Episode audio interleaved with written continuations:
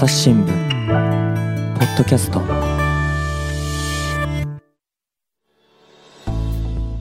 皆さんこんにちは。朝日新聞の水野あずさです。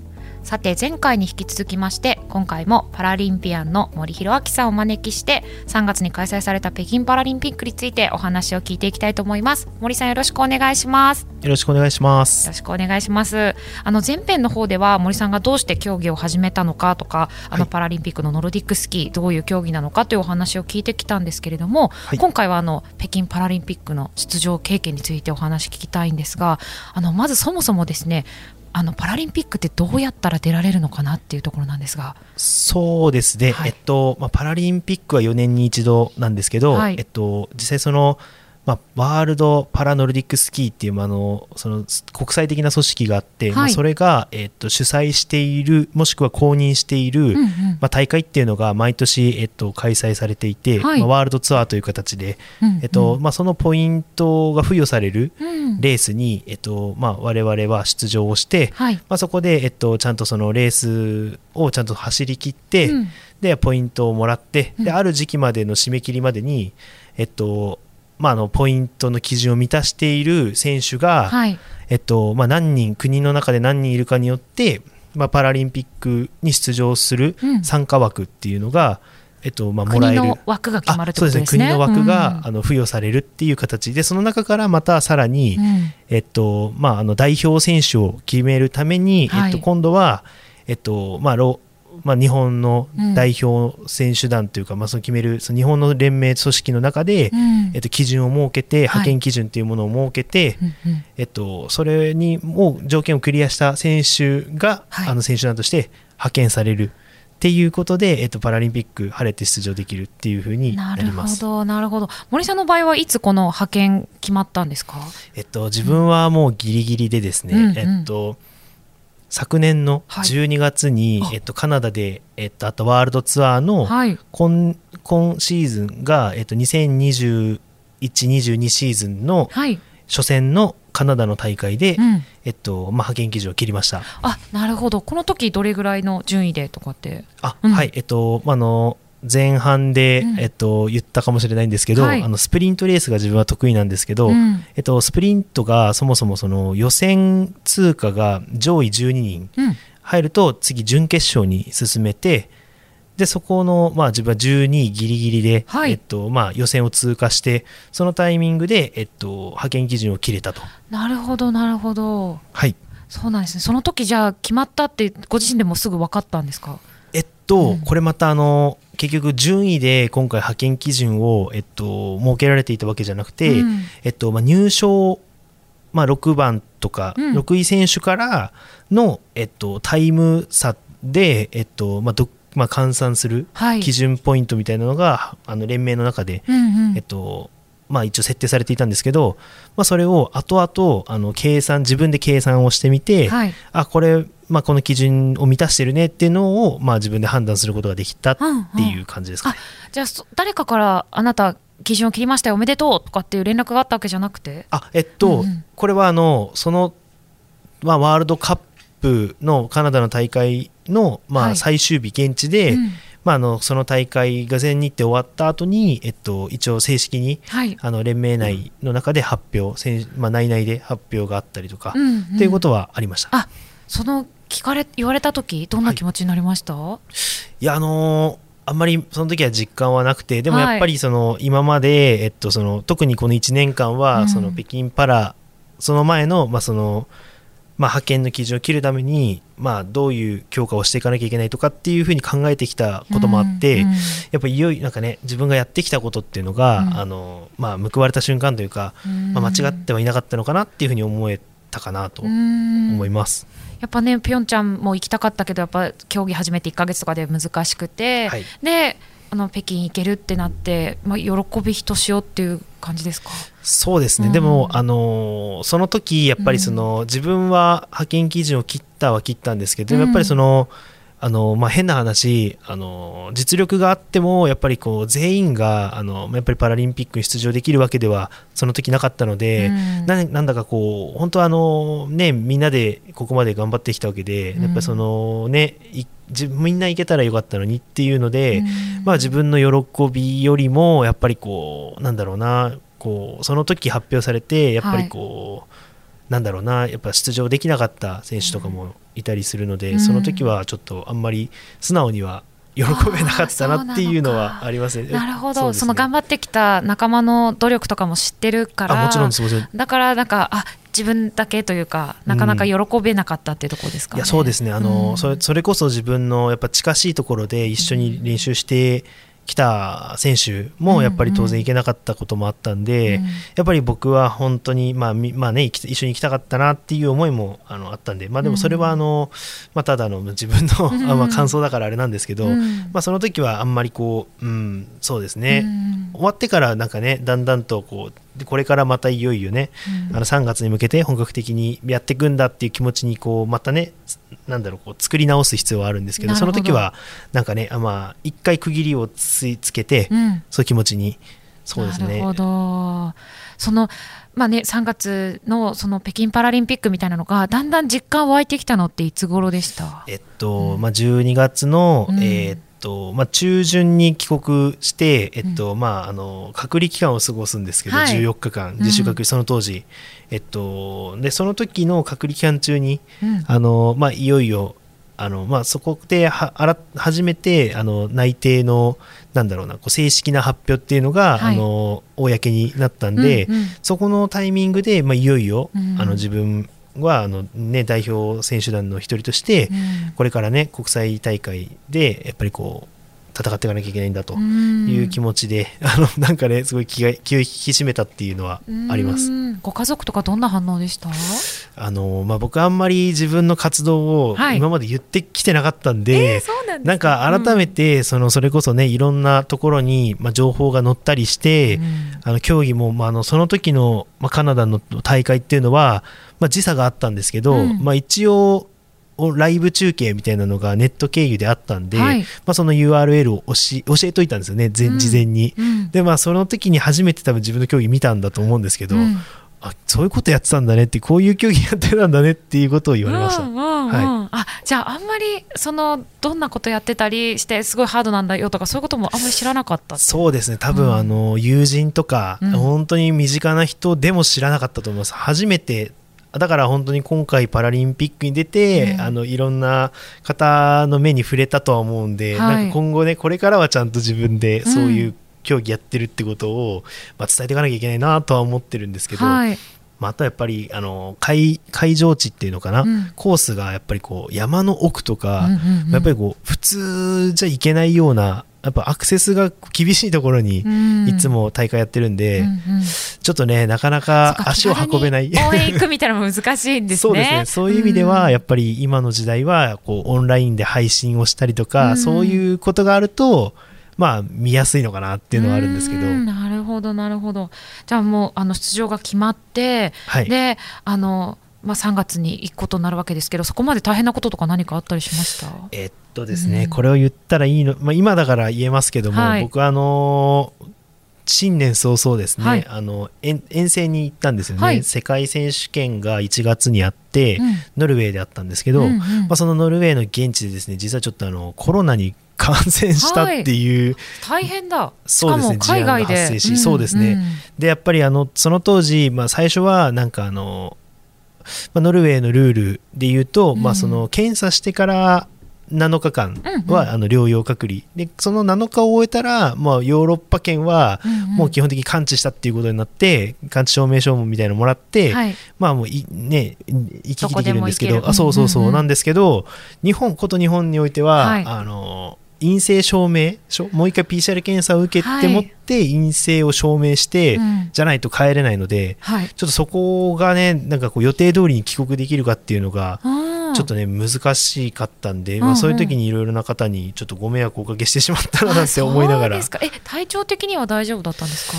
いや体調も、うん。まあ、今思えばやっぱりあのそうですね。やっぱりコロナの症状だったのかなと思うんですけど、うん。やっぱり呼吸がつくる辛いというか、うんあのやっぱこう咳が止まんなかったねなうんうん。が日が何何日かあって、はいはい。そうですね。なんか海外でそうなるとすごい心細くないですか？いや心細かったですね、うん。なんか最悪あのもうあの何日間も、うん。あのみんなが帰る中で自分一人でまあ多分こう隔離をすして過ごさなきゃいけなかったかもしれないので。うんそうですね。結構心細いし、なおかつそのやっぱ医療用語を、うん。あのえ英語で言われると全然わからなくてですね。ね。うんうん。ずっとなんかなんかね僕ノルウェーで覚えた言葉がですね、はい。あのあアンチゲンっていう言葉でアンチゲン、うん。アンチゲンアンチゲンっていうからなんだと思ったら、はい。そう抗原検査のことなんですよね。なるほど。だからなんか普通にまあ海外ねいっぱいあの遠征行ってるとはいえ、うん。なんかね日常会話じゃ聞かないようなフレなんかね単語が出てきたりとかして、うん。いやーなんかこう苦戦したなっていう。そうですよね。しかもねその間もちろん当たり前ですけど練習もできずた あそうですね。やっぱ体力とかも落ちちゃうじゃないですか。あもう完全に落ちたかもしれないですね。筋力的にも落ちちゃうかなと思ってて、うんまああのまあ、ただ一応それでも、うん。まああの一応部屋の中でできることをやっていこうっていうので気持ちは切り替えて、うん。結構もうその陽性検査して陽性出た時にはもうすでに一応その体調自体は回復してたんで、あとはもうなんだろうなこう、うん、時が経つだけっていうか、まあ、時間が経てばもうあの解除できるんでそうその間はトレーニングをしてました。ああなるほど。そうなんですね、い、やなんかねそういうコロナの難しさみたいなのもやっぱ北京パラリンピックってありましたか？いやコロナの難しさで言うと、うん。まあ、やっぱり自分なんかは一回そのかかっちゃって、うん。まあ、罹患者の扱いになるんですけど、うんうん。まあ、やっぱりコロナの知識が僕もともとなかったんで、はい。分かんなかったんですけどなんかあのやっぱり検査をすると、うん。やっぱりこう2ヶ月ぐらいは、うん。あの陽性が出てしまうことがあるってことで、はいはいちょっとねそれであの偽陽性みたいになっちゃったりとか、うんうんまあ、そういうことが何度かあったんで、うんそこがすごい大変だったかなっていう。確かにそうするとだって、まあ、あのせっかく北京に行っても競技に出られないみたいなことってあり得るわけですよね。あそのリスクはもう大いにあったと思います。はあもうでも結局現地会場行くともう毎日検査をすること、まあ、まずもう検査からまず朝始まるんで。だ唾液で検査するんですか？えっと、番うん。そうですね。一応その入国とうんその帰国の際には、えっと、鼻検査っていうのを義務付けられてるんですけど、うんうん。まあ、その大会期間中その現地選手村で生活してる時はうん。基本的に口、うんうん。唾液のあ唾液じゃないな。なんかこうのこう口内のうんうんうん。検査に、あなるほなるっていど朝一でやってでそうですね。結果がすぐ分かるって感じなんですかね。えっとまうんあ大体お昼間ぐらいにはもう検査分かってる、うん。なので、うんうんまあ、なんかこう時間指定があって、まあ、朝大体朝7時から、まあ、何時までの間に、うんえっとまあ、検査あの受けてくださいねなんて言われて、うん。その間にやるっていうおののの時間でそう検査会場行って、うん。そう受受けるっていうけるみたいな、はい、なるほど。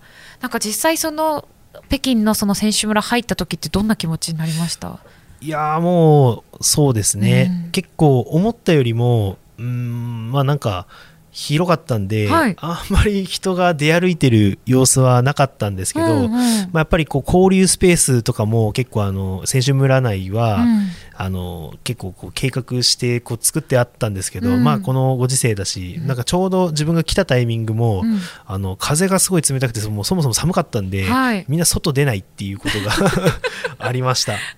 なんかちょうどそうですね。開会式の時も、うん。あのすごい風が強い日だったんで、はい。なんかあのもうなんか注意報出るぐらいのあのなんかへゴビ砂漠から、はい。なんかあの砂塵が来るみたいな なんかちょっと危険黄砂が黄砂が来るっていう予報があったぐらいだったんで、うんうん。なんかねあのまあ大体大会の中盤ぐらいで暖かくなったんで、そこからは結構だんだんちらほらみんなこう外出歩くようにはなってたかなっていうのはあります。なんか気持ちとしてはあれですかこうど不安とかワクワクとかどどんな割合が多かったですか？ああまあ自分はやっぱ最初はちょっとまあなんか不安が強かったかなと思います、まあ、会場どんなとこなんだろうっていうところもあるし、うん。あとはその競技会場も、まあ、選手村から大体、まあ、10分おきに出てるバスに乗って、うんうん。まあ、そこから5分ぐらい5分から10分ぐらいの間で、まあ、会場着くんですけど、うんうん。まあ、その実際のコースとかを、まあ、やっぱ滑ってみないと分かんないなっていうのでそこまではすごい不安でしたね。うーん。まあ、大会始まっちゃうと、まあ、あのもうやるしかないなっていうので気持ちというかこう覚悟が決まって、うん、そうですね競技に集中するみたいな、はい集中したんですけど。あー。じゃああの開会式がね3月4日かな？開幕したのが3月4日で、はい。最初の競技が9日ですか？あはいそうです、んうんうん、これはもう気持ちとしてはいけるぞっていう感じです、いやもう、うんそうですね。その時はもうまずその初戦ではあったんですけど、うん。もうこの種目が自分のそのスプリントっていう種目で、うん。まあ、あの一番ターゲットにしていた種目だったので、まあ、ここで勝負をかけるという気持ちで臨みました。うん。ただあのすごくこう緊張しすぎて、うん。なんかあの自分らしく、まあ、できなかったっていうのの後悔を逃さないようにあのもうさ楽しむことっていうのも、まあ、忘れないでうんやったかなと、うーんなるほどなるほど。これかなり攻めた結果っていうことなんですけどはい、あのー終盤にこう転倒してしまうっていうアクシデントもあったっていう。あそうですね、うん。えっとコースの序盤えっとまあ大体200から300メーター地点ぐらいはまずはい。始まりが、えっと、上り坂なんですね、うんうん。で上り坂で、まあ、2 3 0 0メーター行ったところで頂点に達して、ん。そこから下っていくんですけど、うん。まあ下る時にあのターって呼ばれるそのなんかこう溝があるんですよね、はいはい。あのコース2レーンついていて、うん。まあ、それをどっち入るかなっていうところで、うん。まあ、自分あのあんまり滑んない方を、うん。まあ、選択しちゃって、うん。そっち行ったらあのタイムロスをしてしまったんですよね。うんうん。でそこから中盤の下り坂で、えっとまあ、何秒かロスをしてしまったんで、うん。ま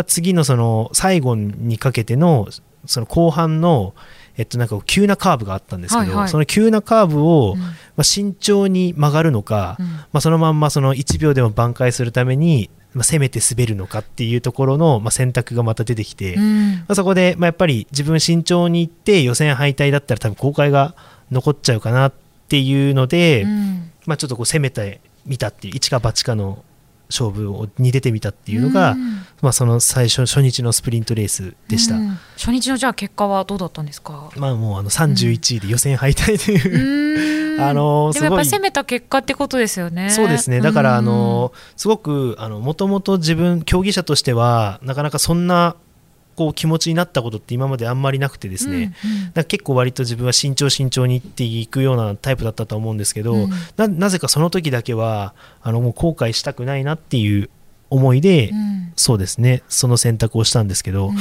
あ、これは逆に自分にとっては、まあ、結果失敗だったんですけど、まあ、すごい今後の自分の競技においてはすごいプラスの経験になったんじゃないかなうん。とは振り返ると思います。そうですね、はい。それって本当に瞬時の判断なわけですよね。だって降りながらとか登りながら考えて判断してっていうわけなので。そうですね。今回、うん。まあ、今回のスプリントレースは900メートルだったんで、まあ、はい。それをだいたい2分半から3分以内の中で、うん。みんなこう滑ってくるんで、うんうんうんまあそれは結構もう瞬時の判断。だから結構自分が競技してる時は、うんなんかすごくこう時間をかけてなんかこう考えてるように思うんですけど、うん。結構その振り後からねあの動画とか画像とかあ、まあ、その VTR とか見てみて、はい。あ意外と、うん、一瞬なんだなっていうのでやっぱ瞬間的に体体感とは違うんですね。あそうですね。結構割と周りはスローに見えてるので。へー。自分がそれこそね転びそうになった時とか、うん。転ぶところも割とこうスローな感じで見えたし。あーあやばいみたいなあのが。すあ、うん。これねあの、うんうん。なんかね横に倒れちゃうんですよね。あのうん。座ってる椅子、なんかこうコテンってなっちゃう感じで、うんうん。まあそれあそうですね、うんこれ勢いにそのまま乗ればまあ多分また1秒2秒ぐらい変わってきたとは思うんですけど、うん。まあそこがあったことでまあそこまでのその下り坂での勢いっていうのはなくなっちゃってますし、うん。でそこからまた漕ぎ進めていくと、まあ、やっぱり秒数的には何秒かやっぱ遅れてしまうのでうん。ロスになっちゃうので、まあ、そこがねあの、まあ、悔やまれるところではあるんですけどまあ、でもこの選択にすごいこう悔いはなくて、まあ、うん初日はそういうので、まあ、すごい晴れやかな気持ちで競技を終わっうんでうん。てその後は12日のはい。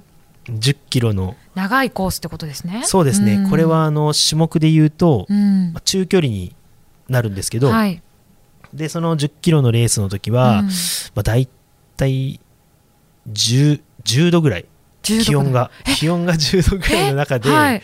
あの雪が溶け出してる中でレースをして、ですっごい寒かったのから比べると、ね。かなり緩んでるってことですね。そうですね、ん。なので、まあ、9日ぐらいからもうすでに暖かくはなってきてたんですけど、もううん12日が多分一番ピーク暑さのピークだったかなって思うんですけど、うん。もうやっぱりあの溶けてくるとあのスキーって滑らなくなってくるので、はい。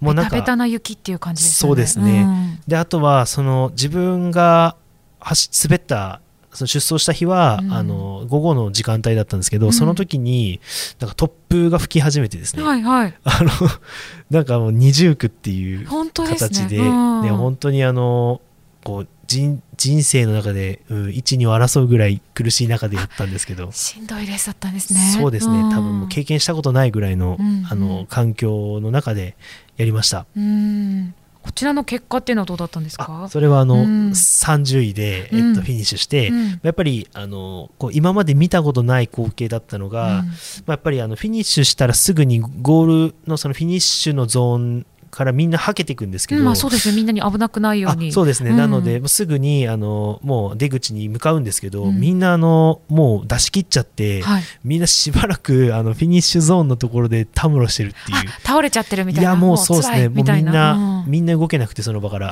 で、まあ、でもそこに、まあ、みんないるから、うん。最終的に最後みんなでこう、グータッチしたりとか、おまあ疲れみたいなあもうそう、感じですかね。もう健闘をたたえ合って、うんそう、自分の個人の種全種目を終えたという。なるほどなるほど。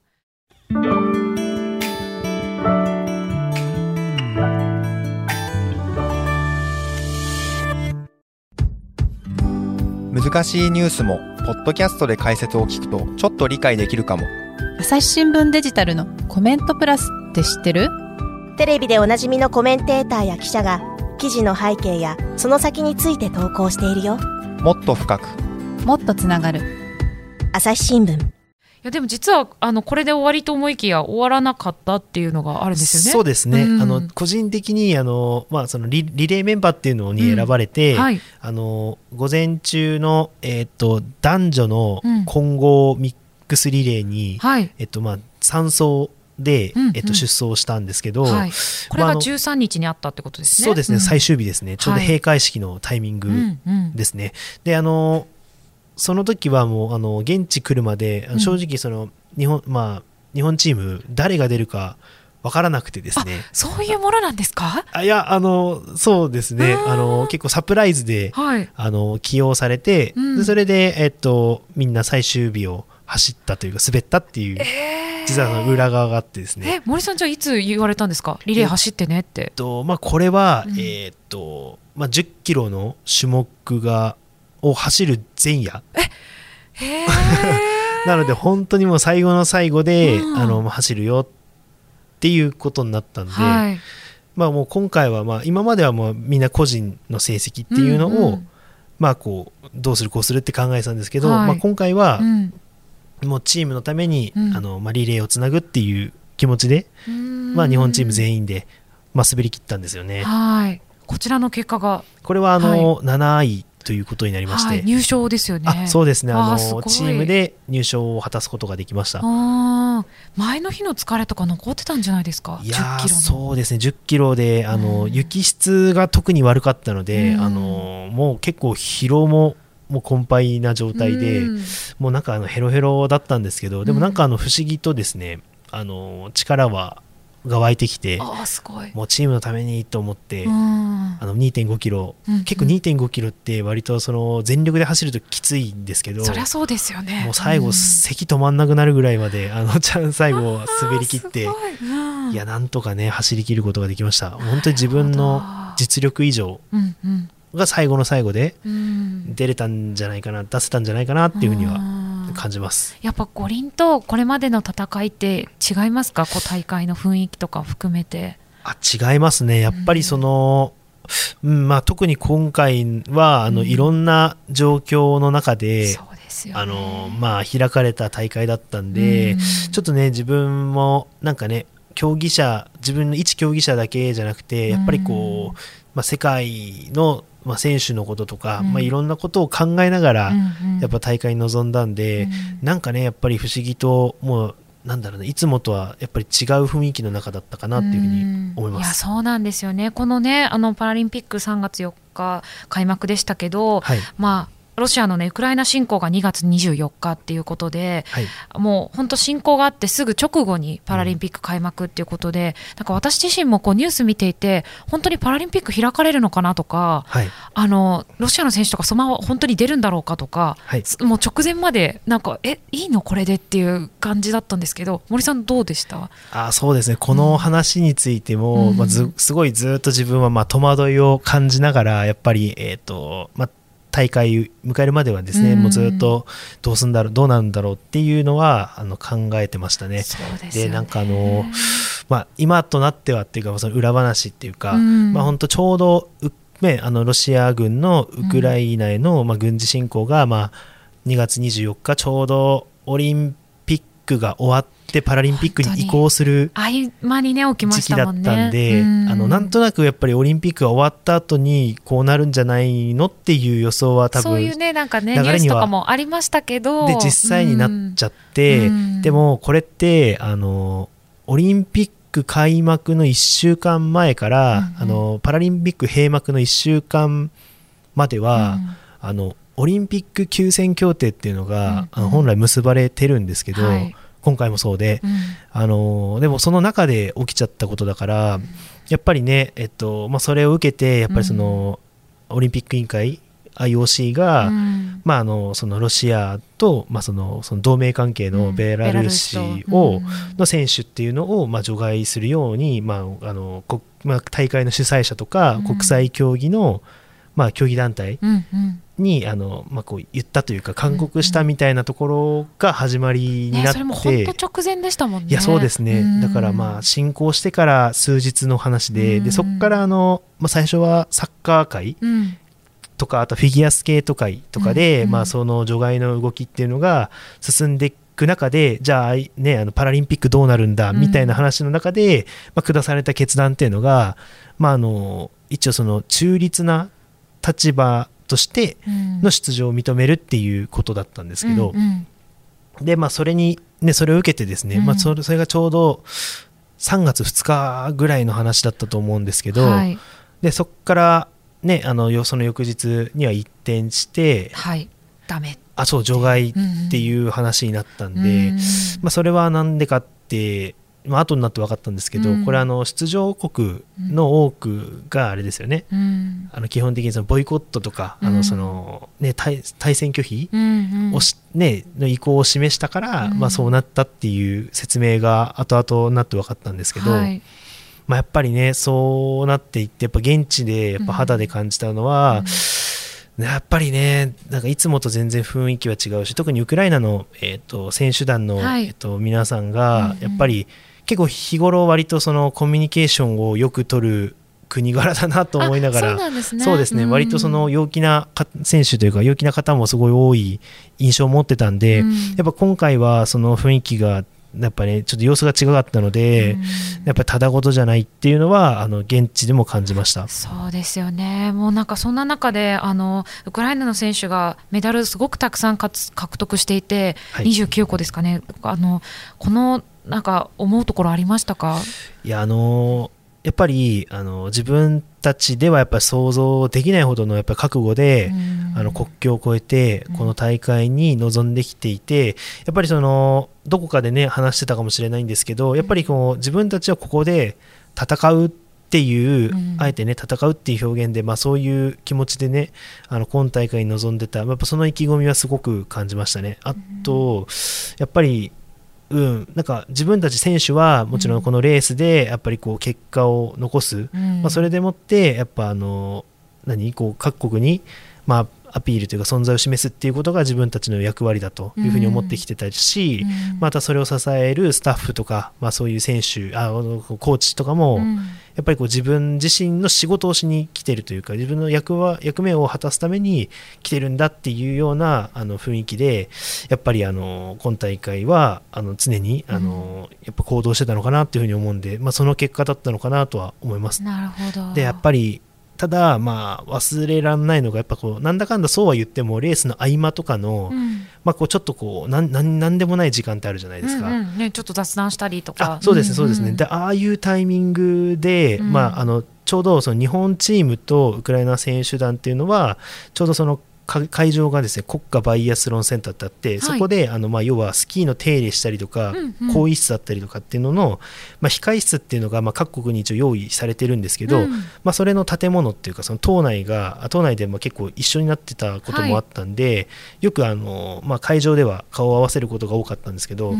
まあ、あのその時にやっぱりそのやっぱり母国のことを気にかけてるというかまあやっぱり何でもないタイミングレースの合間とか、うん。そういう時はやっぱりこうみんながやっぱりこう深刻な表情で、うん。やっぱこう携帯を見てたのがやっぱ今はもううんすごい忘れられないですね。国際ニュースとかチェックして自分の国がねあどうなってるかっていう、まあ、あとは多分こう家族と連絡を取ってたりとか、まあ、多分そういう風な多分あの様子だったかなとは思うんですけどそれがすごく忘れられなくてですね、うん。もうやっぱり、うん、もうそうまあオンオフ 切り替えてなんかねあの、うん。レースの時はね当然ねこうすごいこう集中力集中してそうやってるんですけけど、やっぱりふとした時にはやっぱりこう気になってるのかなとは思ってるんで、まあ、そういう中での大会だったなとは思います。うん。なんか本来であればこう平和にスポーツをねみんあのもうあの競い合うっていうそういう一番の祭典なはずなのに、うん。なんかそんな中でこういうふうになってしまってすごく悲しいですね。いやーまあそうですね、うん。ただ、うんまあ、やっぱり平和であることにうん。やっぱ感謝しないといけないなと思いましたし、うん。やっぱりこういろいろとこう自分も今後やっぱりこうどうしていけるかっていうのをまあ一人一人やっぱ考えて、うん。まあ、自分なりにでもやっぱ行動をするっていうのが、まあ、これからできることなのかなとは思いますね。うんだからまあ、いね、自分の競技だけ、まあ、楽しかったとか、まあ、そういうこともまあありますけど、初めてのパラリンピックだったしっていうので、だけど、まあ、自分の中でやっぱりこう社会としてやっぱりこうちゃんとこう調和が取れたうん形でやっぱね開催したかったなっていうのはまあ思いとしてはありますよね。そうですよね。なんか本当こういうスポーツをあのまあ高めたりとか競い合ったりとか、楽しんだりっていうことも全部やっぱ平和じゃないとできないことですもんね。いやそうですねやっぱり、うんうん健全な状態の中で、やっぱ本来ね、うんあの行われていくものであるのかなっていうふうに思うし、やっぱりこううん今までは本当にこうなんだろうな本当に豊かだったのかなっていうふうにまあ感じますね。そうですね。なんかウクライナ選手のお話話してることとかで印象に残ってることとかありますか？そうですね、うん。ウクライナの選手、まあ、あのなんだかんだやっぱりこう挨拶したら、うんうん。やっぱ挨拶返してくれたりとか、うん。やっぱりこう、うんまあやっうんやっぱこう各国のとの関係性っていう部分で、まあ、あとはもう、うんまあ、やっぱりね日頃の振る舞いとかを見てると、うん。まあなんかね自分たちは辛いけど、うん。でもやっぱりなんかねそれでもまあこうみんなね、うん。あのウクライナの、ね、選手とか、まあ、ウクライナに対して、うん。やっぱりこう平和協力的だよっていうか、まあね、あの味方だよっていうのを、うん。まあ、やっぱりあの伝えたりとかすると、うん。やっぱりそれに対してやっぱりこう、まあ、好意を返してくれたりとか,、まあ、なんかすごいそういう姿勢がね、うん。まあ、ちょっとこう印象的でしたね。なるほど、はい。まあ、そうですね。国の代表として言ってるからどうしてもね国を背負ってっていう気持ちもあると思うんですけど、うん。あと他にあの、まあ、開催国として例えば中国とかの選手見て感じたこととかってありますか、そうですね、うん。中国の選手でびっくりしたことっていうのがたくさんあって、はいはい。やっぱりこうもともと中国ってあんまりこう中国選手っていうのはあの国際のそのそれこそさっき言ったワールドツアーとか、うんうん。そういう大会にうん。今まであんまり出てこなかったあここ2年ぐらいはあんまりこう表立って、うん。あのそう大会に出場してこなかったんですけど。手の内隠そうみたいな感じなんですかね。いやどうなんでしょうかね、うんなんかただあのただその代わりあの多分国内うでん。そういう公認大会みたいなのを開催してたのか、ワールドポイントみたいなのその、うんうん。まあ、世界ポイント的には結構上位にだんだんみんな入ってきてたりしてたんで、うんうんうんだん実力をつけてきてるんだなっていうのは分かったんですけど、はい。い、やでもまさかここまで、あうの結局自分の出てるパラノルディックスキーの,、はい。あの座位座って滑るクラスに関しては全部金メダルは中国が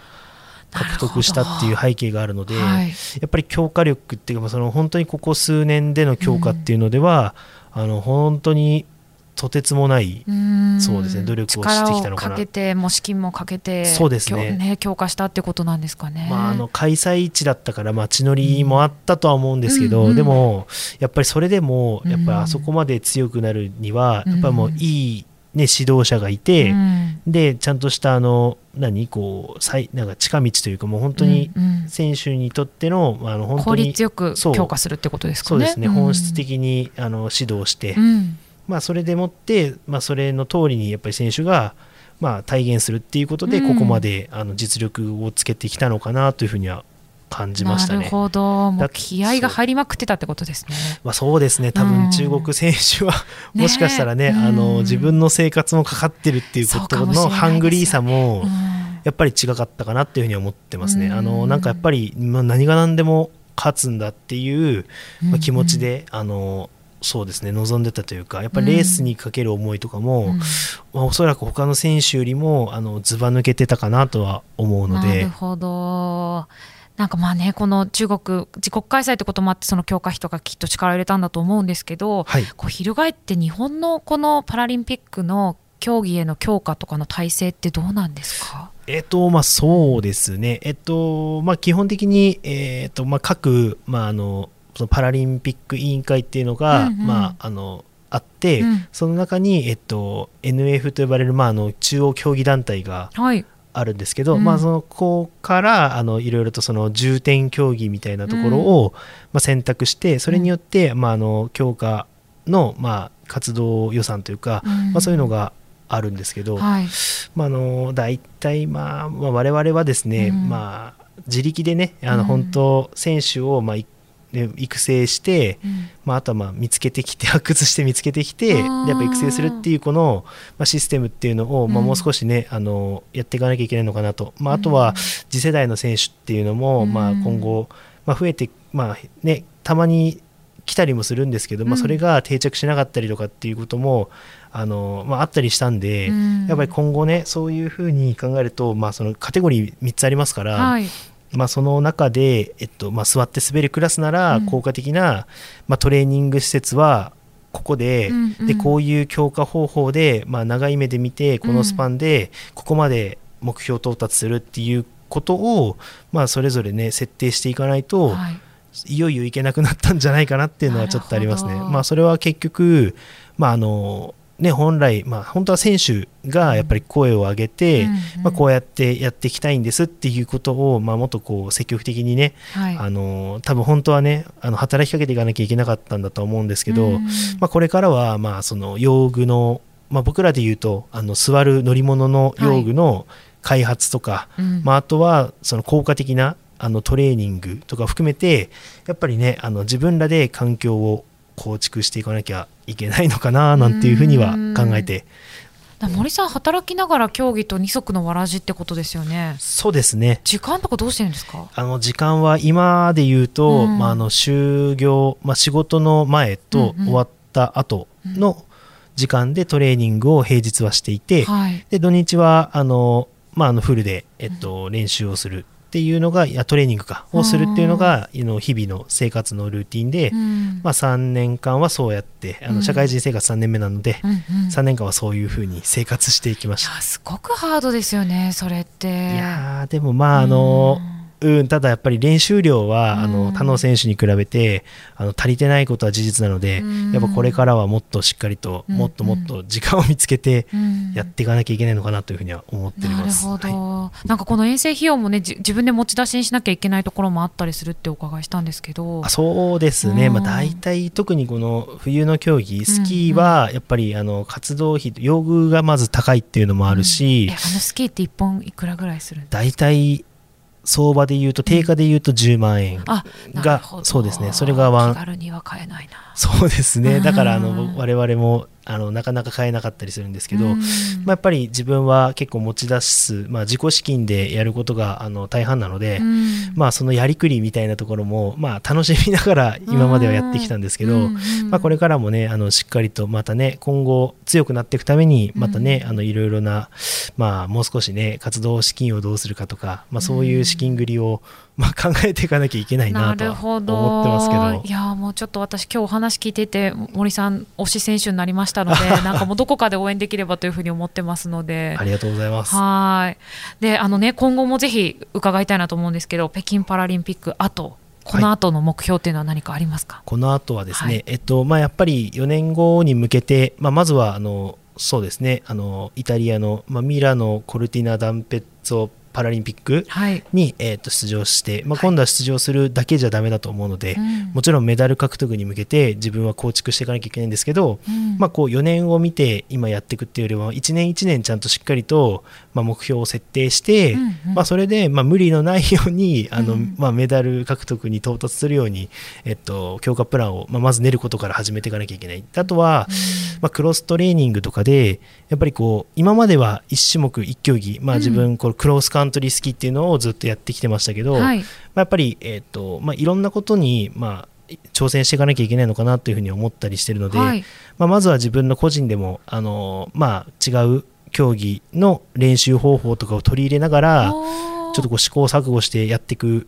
1年2年にしたいかなとい。うふうに思ってます、はい、そのクロス競技って例えばあの平野歩夢選手がスケボーとスノボをやってるみたいなそういうことですか？そうですね、うんうん、で今だったら、まあ、あのその夏の夏季の競技に、まあ、挑戦をする選手も、あの中にはあの今回パラリン北京パラリンピック出た中でも、はい、結構複数人いるので、うんうん、まあ、やっぱそれに倣ってじゃないんですけど、はい、まあ、やっぱり自分自身も、まあ、まずはその、まあ、強化でバリバリやっていくじゃなくても、まあ、まずはこうローカルで活動するみたいなところから始めていこうかな、うん、まあ、陸上競技とかね、自分の中では、まあ、いつかねあの、まあ、趣味ででも、まああのね、義足を履いてね、まあ、せっかく今義足履いて生活してるので、はい、まああのね、板バネって呼ばれるあのブレードを使ってね、うんうんうん、走りたいなとは思ったりしていてそうですね、まあ、それも含めて、まあ、今後目標としては まあ1回ローカル大会出て、走ってみたいなっていう目標はあります、えー、面白いです。それはすごい素敵ですね。ありがとうございます。いやもうますます今後の活躍も楽しみにしてますので、はい、ぜひあのまた朝ポケにも遊びに来て近況報告していただけたらなと思いますので。ありがとうございます、はい、いつでも行きますんで。ぜひまたお越しください。森さんありがとうございました。はいありがとうございました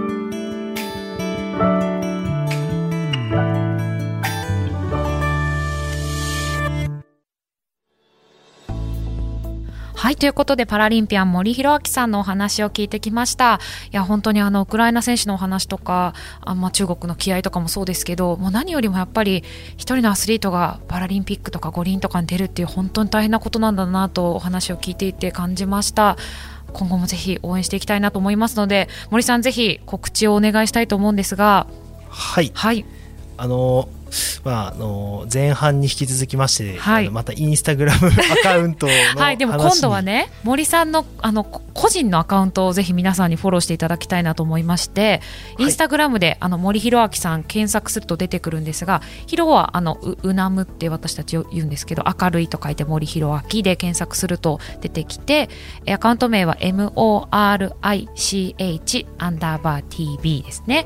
こちらぜひフォローしていただきたいなと思うんですが森さん最近ちょっと更新が止まっちゃってるってことですかね？いやあの大会前に、はい、あのちょっと行ってきますっていう、はい、あのまあ、レース前にですよね、うんうん、あの投稿したっきり何も できてなかったんで、あの、はい、ちょっと近々近々ぜひ。大会のなんだろうなまあね終わりましたよっていう投稿をまず皮切りに、はい。更新をアクティブにしていきたいなと思います。ぜひお願いします。なのであの多分このポッドキャストが流れてる頃にはあの大会でどんなこと 見てこられたのかっていうのが写真付きで投稿されてるはずですので、はい、ぜひインスタグラムで森弘明検索してフォローしていただければなと思います。あの私もフォローしますので、はい、更新お待ちしてます。はい、ということで森さんまたぜひお越しください。ありがとうございました。はい、楽しい時間ありがとうございました。ありがとうございました。はい。朝日新聞ポッドキャスト朝日新聞の水野あずさがお届けしました。それではまたお会いしましょう。この番組ではリスナーの皆様からのご意見、ご感想を募集しています。概要欄の投稿フォームからぜひお寄せください。ツイッターやメールでも受け付けています。ツイッターでは番組情報を随時紹介しています。アットマーク、朝日ポッドキャスト。朝日新聞ポッドキャストで検索してみてください。